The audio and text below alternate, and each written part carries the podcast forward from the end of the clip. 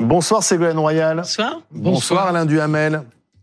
Est-ce que la crise agricole est finie? En tout cas, l'exécutif fait tout pour essayer de calmer les choses. Gabriel Attal a de nouveau fait des, annonces ce, matin, allant plutôt quand même dans le sens des revendications euh, des euh, agriculteurs.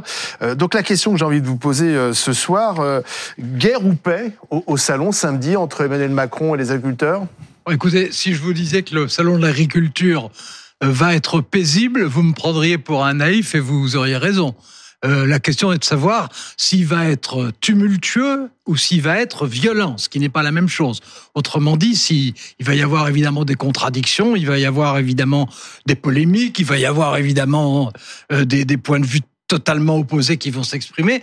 Est-ce qu'il y aura quand même un dialogue ou pas un dialogue? Au fond, c'est ça. Bon, hmm. on a bien vu que Gabriel Attal ce matin a fait tout pour essayer de démontrer non seulement qu'il s'exprimait bien, mais qu'en plus, il, menait euh, les choses à un rythme euh, qui est quand même, il faut bien le reconnaître, en tout cas d'après mon expérience, qui finit par être un peu longue, euh, inhabituelle par le nombre de mesures concrètes prises dans un temps limité. Bon, et on sait que l'ensemble des agriculteurs, pour le coup, attend souvent sans beaucoup d'espérance, mais attend quand même les explications d'Emmanuel Macron lui-même samedi et en particulier sur les deux projets de loi agricoles qui sont mmh. euh, envisagés.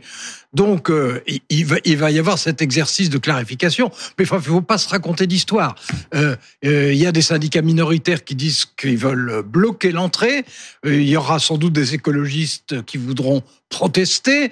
il y aura, il y a encore des manifestations aujourd'hui. Il y aura des défilés dans Paris vendredi disons que pour reprendre votre terminologie de départ, euh, guerre impossible, euh, paix imaginable. Ségolène Royal. Oui, c'est vrai, je suis d'accord avec l'analyse que vous venez de faire. C'est-à-dire la question centrale, c'est les raisons pour lesquelles la violence et, la, détresse des agriculteurs s'est manifestée, c'est d'abord pour une question de revenus c'est-à-dire la revendication d'un revenu digne. Vivre de son travail. Digne de son travail. Et est-ce que cette, euh, la réponse à cette question a été apportée? C'est ça la vraie question.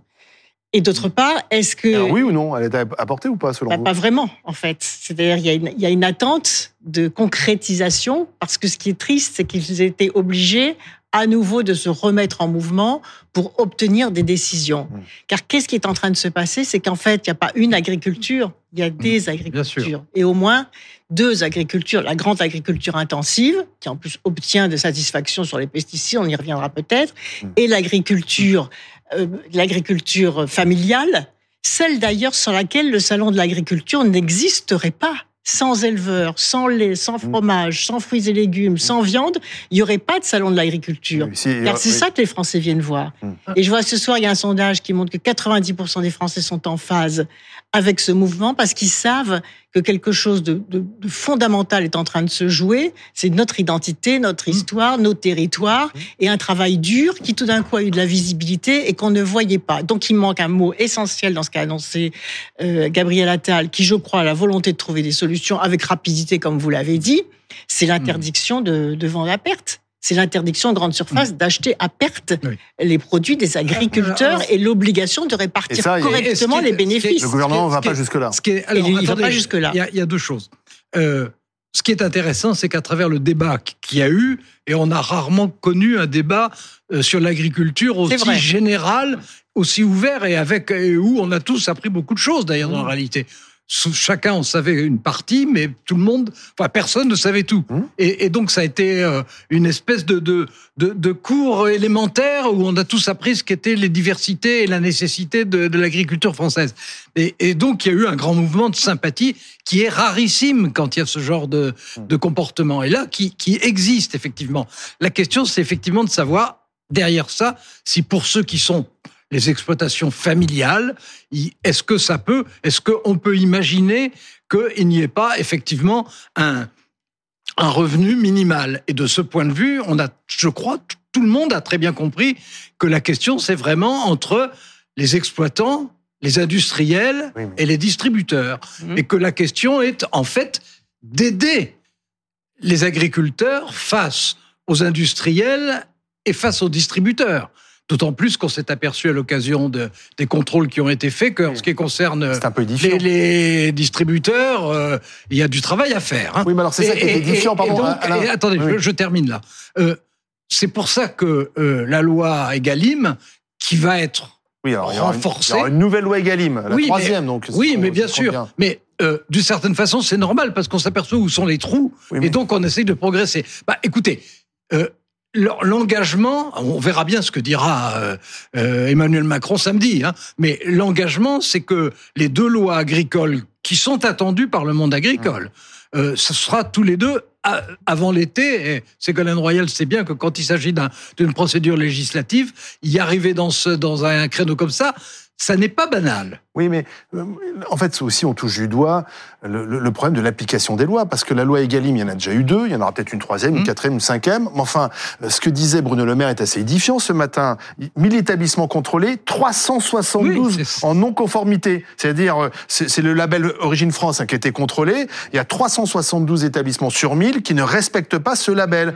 Les centrales d'achat, les centrales d'achat, il y en a cinq, il y en a cinq, il y en a deux qui trichent sur cinq. Donc en fait, on, on vote des lois et bon, finalement, on peut les contourner, on les bah, applique pas. Et on peut comprendre ensuite la colère, c'est-à-dire qu'il y a une impuissance politique à faire appliquer les lois. Oui, j'aimerais même plus loin, finalement. Cette révolte euh, des paysans, heureusement qu'elle a eu lieu parce qu'on découvre que les lois ne sont pas appliquées et on nous promet une prochaine loi. Moi, je déconseille vivement.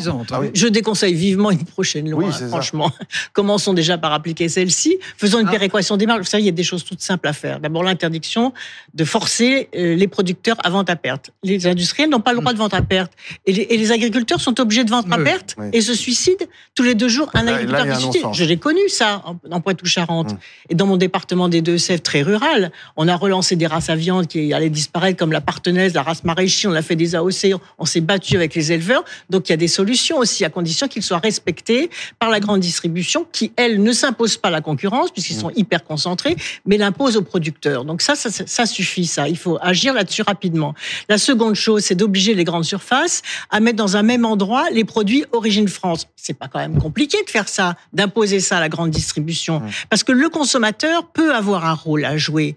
Et si euh, la grande surface nous dit, bah non, on peut pas on peut pas euh, euh, renoncer à aller aux achats à perte parce que sinon les prix vont élever. Mais non, il pourrait très bien y avoir une péréquation des marges et des bénéfices entre les produits origine France et les produits importés. Pourquoi? Parce que les produits importés sont transportés, donc ils ont un bilan carbone plus, élevé. Donc il y a une légitimité à faire en hmm. sorte que pour que en effet les produits français ne soient pas pénalisés par les prix, que les bénéfices qui sont pris sur les produits français soient moins importants que les bénéfices importés, plus et ça Gabriel Attal a fait une annonce là-dessus, que les normes hmm. environnementales soient les mêmes. C'est quand même scandaleux d'aller manger du poulet brésilien ou ukrainien bourré d'hormones ou d'antibiotiques et, et qu'il ne soit pas étiqueté. parce que là, le consommateur, il pourrait choisir. C'est une, des, une des choses que, à travers le débat qui vient d'avoir lieu, qui va peut-être continuer, on a bien compris. Alors, moi, je reconnais que c'est toujours agaçant euh, de dire euh, il faut plus de lois, il faut plus de réglementation, etc. Et on se dit eh oui, c'est lent, etc. Mais si on veut faire appliquer légalement des mesures, eh ben il faut bien qu'il y ait des dispositions législatives et réglementaires. Mais pourquoi ne pas faire déjà appliquer les lois qui ont été votées avant d'imaginer d'autres lois qui ne seront pas votées avant l'été Et puis on peut faire des choses par contractualisation. Les, lois qui ont été votées, ce sont des pullovers avec des trous partout. Ah. Alors donc, donc, on fait voter des lois ça qui, ne suffit pas, qui ne sont pas suffisamment bien ficelées. Mais bien entendu, sont pas assez complètes. Il faut travailler davantage alors. Ben, il, faut dire, c'est-à-dire non, non, mais, bien, mais, bien entendu, mais enfin il faut dire que euh, on, a quand même on, disait il y, a, quelques minutes euh, qu'on a tous appris quelque chose sur l'agriculture dans cette période, y compris les responsables du ministère de l'Agriculture, bien entendu, ou les eaux et forêts, ou n'importe quoi. Bien entendu, on apprend des choses. Et c'est vrai qu'il faut trouver les méthodes qui permettent de les faire respecter. Et l'idée, c'est quand même d'avancer dans cette direction. Alors, le, le plus vite et le plus strict sera le mieux. Et je suis d'accord sur le fait que, euh, certainement pour la suite, une des grandes différence va être de, de montrer d'un côté qu'il y a des produits français contrôlés comme étant français et de l'autre côté des produits importés et que les Français fassent leur choix même s'il peut se trouver que les produits faits, réalisés en France coûtent plus cher que les autres. Aux Français de choisir dans ces cas-là, mais de choisir en le sachant, ce qui pour l'instant n'est pas le cas. Mais vous avez parlé du poulet ukrainien. Il ne faut pas acheter du poulet ukrainien parce que c'est en solidarité avec l'UkraIne qu'on a décidé de lever les barrières euh, sur le poulet ukrainien. Oui, est-ce, que la solidarité avec, l'Ukraine doit être payée par les agriculteurs? Hmm. Et d'abord, et ensuite, qui sont propriétaires de ces élevages? Il faudrait de la transparence là aussi, hmm. parce que il semblerait que ce soit le, du oui, oui, qui est en, pareil pour les pareil pour les terres céréalières. Qui possède les terres céréalières en Ukraine? Il hmm. faudrait de la transparence pour savoir qui s'enrichit et, et, qui s'est enrichi aussi avec la spéculation sur les, le, le, prix des matières premières, notamment des céréales. vous êtes en train de dire, on n'aide pas forcément le peuple, on aide certains milliardaires en Ukraine. Mais bien sûr. Mais bien sûr, donc il faut une transparence. De toute façon, sur toute cette chaîne de production, de commercialisation de vin, il y a un manque criant de transparence. Et donc, avant de faire voter des lois, il faut faire la transparence parce que je suis convaincu qu'il y a des politiques contractuelles et rapides à faire en mettant chacun devant ses mmh. responsabilités, en disant la vérité des choses. Et c'est comme ça aussi que les gens sont obligés de bouger parce qu'on dit la vérité des choses. Et, le dernier point, c'est qu'il y a un enjeu aussi pour le tissu rural. C'est ça qui est en jeu aussi parce que les agriculteurs, ils subissent en même temps de, des petites exploitations, enfin disons des exploitations familiales. Ces producteurs, ils subissent en même temps la désertification médicale, la suppression des supérettes, la suppression des services publics, mmh. le coût de l'essence, donc la difficulté, donc l'isolement, la hausse du prix de l'électricité. Pour faire tourner les, les machines à traire, il faut les ateliers de traite, il faut de l'électricité. Donc, ils sont aussi percutés par toute une série de choses qui dévalorisent le milieu rural. Et c'est ça, c'est notre identité. La France perdra beaucoup si on laisse détricoter ce milieu rural. Mais ça, ça, je pense que c'est ce dont tout le monde a pris conscience euh, à l'occasion de ce qui vient de se passer et que la façon de regarder les agriculteurs, la façon de regarder la place de l'agriculture dans la, dans l'identité française, etc. Je crois que c'est quelque chose qui ressort positivement de cet épisode-là. Hum. Maintenant, la question qui est pratique, qui est plus prosaïque, qui est moins moins littéraire, moins romanesque, moins moins sentimentale, c'est effectivement quelles sont les mesures concrètes qu'on peut prendre tout de suite. Et le problème, c'est que, d'ailleurs, vous le savez très bien puisque vous avez été suffisamment longtemps au gouvernement. Euh, le problème, c'est qu'il y a des mesures qui sont d'ordre réglementaire qu'on peut prendre en réalité rapidement, mais qu'il y a des mesures qui sont de nature législative. Alors, là, je reconnais que je suis pas amusant du tout quand je dis ça. Mais alors revenons à ce qui va se passer samedi. Est-ce que vous euh, craignez pour Emmanuel Macron Semble-t-il un grand débat se prépare avec 200 personnes samedi avant la visite pour bah, euh, qu'on mette tout sur la table. Grand débat, exercice préféré d'Emmanuel Macron. Oui, et, et, qui, euh, qui, lui a pas mal réussi pour l'instant. Simplement là, il, se trouverait avec euh, face à des interlocuteurs qui seront pas des interlocuteurs faciles. Donc il risque de ça sera, ça sera des interlocuteurs qui savent ce dont ils parlent. Ça sera des interlocuteurs qui ont en tête leurs revendications comme ils ne l'ont jamais eu depuis des décennies. Et donc ça sera un exercice difficile. Euh, je, je, je, dirais, je dirais que s'il y a s'il y a un vrai débat qui s'installe entre les revendications exprimées clairement d'un côté et Emmanuel Macron de l'autre, d'abord ça serait un exercice exercice démocratique, donc en soi c'est bien. Et ensuite, ça serait l'occasion de voir qui a envie d'aller jusqu'où et en compagnie de qui aussi. Alors parce que ça, c'est un des éléments. On peut se faire chahuter parce que vous-même, quand vous étiez ministre ah de l'écologie, vous avez connu ces chahuts. On a retrouvé des, images.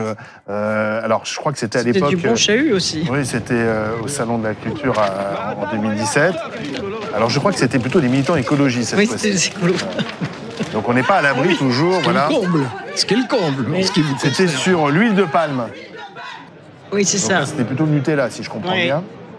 Non, mais moi, j'ai toujours été contre l'écologie punitive et la taxe carbone. Donc, voilà, c'est euh, ça. Je suis en phase. Mais c'est surtout que. vous avez eu un œuf aussi, je crois qu'il y a eu un œuf qui avait été lancé, alors euh, comme sur Emmanuel Macron d'ailleurs. En plus, j'ai finalement interdit l'huile de palme. Je me suis fait insulter par les Italiens d'ailleurs, parce que c'était fabriqué en Italie. C'est très Et voyez par exemple. Il y a un œuf qui passe, hein. on ne voit pas, c'est très Bon, ça, mais un moi, j'ai toujours été bien accueilli par les agriculteurs parce qu'ils savaient ce que je faisais sur, le, sur mon territoire. Est-ce que c'est acceptable? Parce qu'on peut, on peut être d'accord avec la cause des uns et des autres, mais euh, là, quand on est dans de, dans de l'agressivité, voire de la violence. Mais vous savez, quand il y a une question de survie, quand un agriculteur, je le disais tout à l'heure, se suicide tous les deux jours, quand c'est sa vie qui est en jeu, quand c'est son travail qui est en jeu, quand c'est son exploitation qu'on ne sait pas si on pourra la transmettre. Et, et ce qui manque aussi, Et je quand, pense, et quand- la- et quand on n'a pas les moyens de créer de nouvelles exploitations oui, et de permettre soit d'en hériter, soit d'en d'en imaginer et une. quand on est mal représenté, parce Oui. que là, Bah. la, la FNSE a, a demandé l'arrêt du mouvement.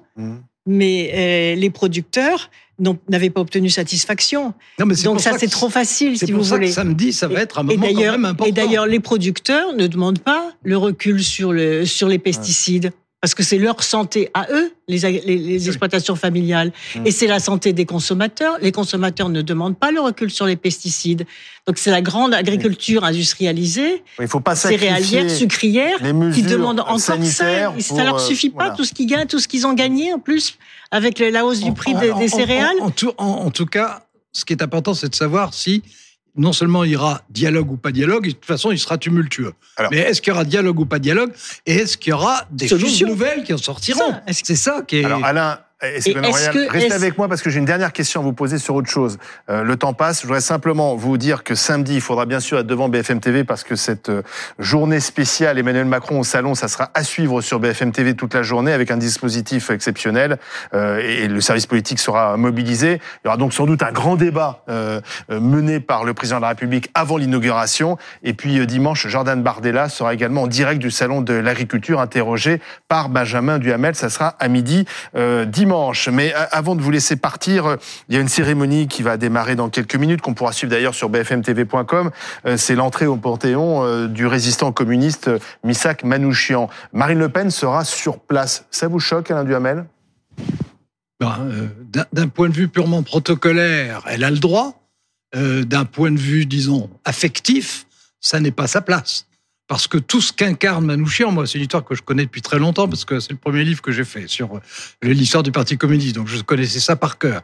Euh, tout ce qu'incarnait Manouchian et tout ce qu'incarnaient ses camarades, c'était euh, tout ce qu'a attaqué l'extrême droite en France en permanence. Alors, elle a le droit d'y aller, mais c'est pas sa place. Ségolène Royal Je suis tout à fait de, de cet avis. Je trouve ça même indécent qu'elle qu'elle s'impose. Parce que tout, tout, Mm. tout ce que ça représente, ce combat. D'ailleurs, les, les, les compagnons de combat ou leurs familles demandent à ce que à ce qu'elle ne, ne, ne soit pas là. Parce que l'étranger communiste juif euh, tous ces combats qui ont été qui ont été menés par ces, ces, ces combattants de, de l'affiche rouge comme, les, nazis l'avaient d'ailleurs imprimé et ça s'est retourné d'ailleurs justement dans cette dans cette histoire magnifique en effet c'est choquant qu'elle soit là Merci euh, à tous les deux.